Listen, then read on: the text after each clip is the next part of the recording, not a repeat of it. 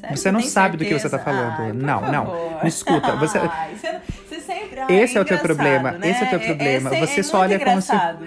Calma, calma. Você tá no podcast certo. Seja muito bem-vindo a mais um Quem é Você de Verdade. E hoje, aqui comigo novamente, Gabriele Zurk. E aí, tudo bom? Bom dia, boa tarde, boa noite. Hoje a gente começou o podcast um pouquinho diferente. Foram as nossas personas que começaram eles. E hoje a gente vai falar um pouquinho sobre elas. Como anda a sua persona? Ou melhor, como é a sua persona? A gente estava conversando aqui, hoje, são, hoje é sexta-feira, quase 10 horas da noite, é, e falando um pouquinho sobre comportamento, sobre relacionamento, sobre amor próprio, sobre como a gente se limita.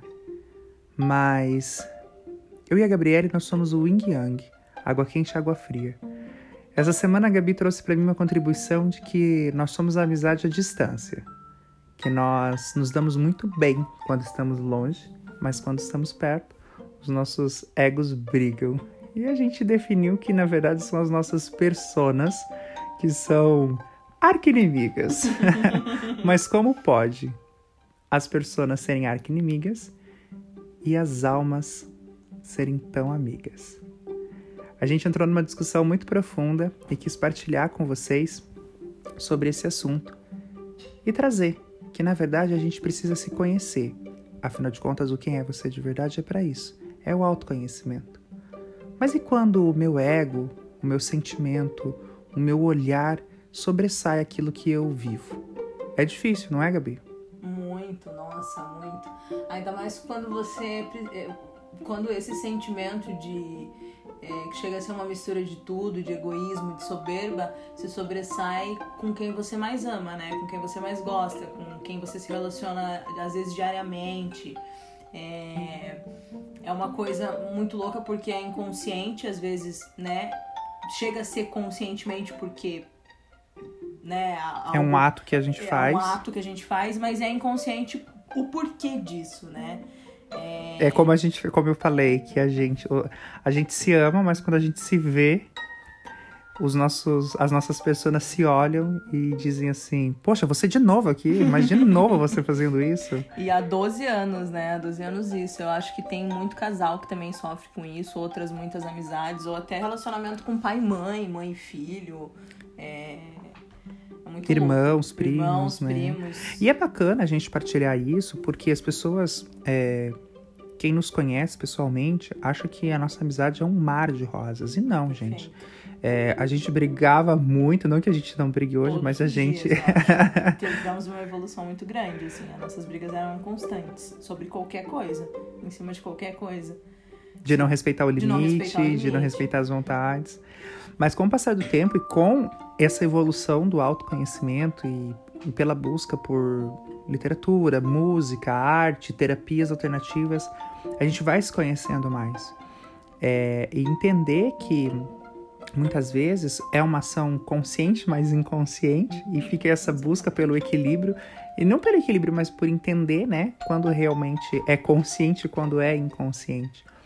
Mas hoje a gente olha com isso com um olhar de amor e, e risada, né, amiga, de e go- gozação, porque a gente acha engraçado isso, A né? gente volta um pouco no assunto do, do outro podcast, né? Sobre o limite, entender o limite e impor o limite pro próximo e o amor próprio, porque o que a gente entrega pro outro é aquilo que a gente recebe. Então, E aquilo que a gente tem. é aquilo que a gente tem, então a gente engloba tudo aquilo que a gente falou novamente nesse podcast, só que de um jeito indireto.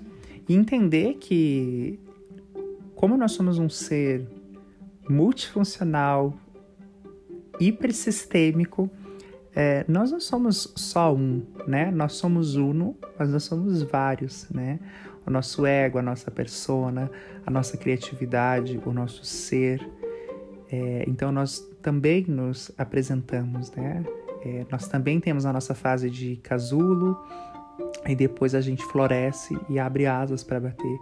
Então é super normal. E na verdade a ideia de persona é trazer e entender de que nessa caminhada de autoconhecimento, muitas vezes a gente vai se questionar no sentido, nossa, mas meu Deus, por que eu tô tendo tal pensamento? E não só de briga, mas um pensamento de ansiedade, de tristeza, de alegria compulsiva. né, que vão reverberar em alguns atos.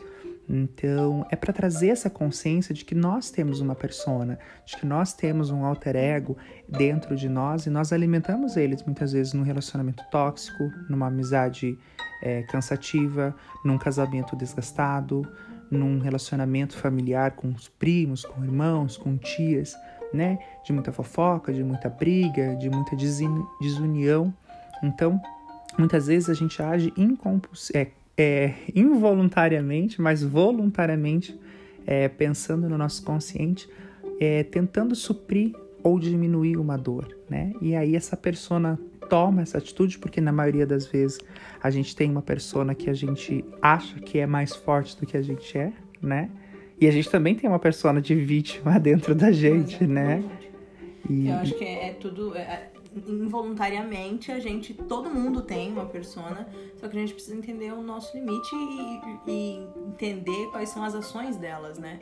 Para que não prejudique quando depois de você ter a ação da persona, quando você estiver lá no seu consciente, antes de dormir deitado no, no, travesseiro, a consciência não venha, né? Com a tal ação que você teve. Com...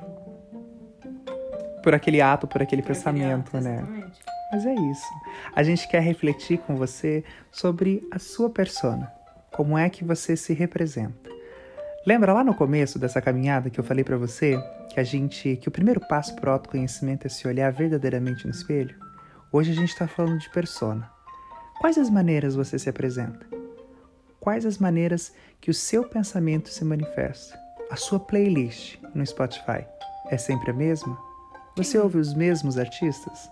Lê os mesmos livros? Não. Todos nós somos uno, mas cheios de vários.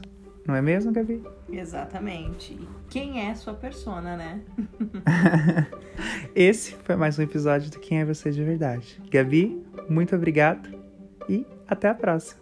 Tchau, tchau. Tem certeza? Sério isso? Não, pelo ah, amor de pelo Deus. Amor de... Não, você tem que me ouvir.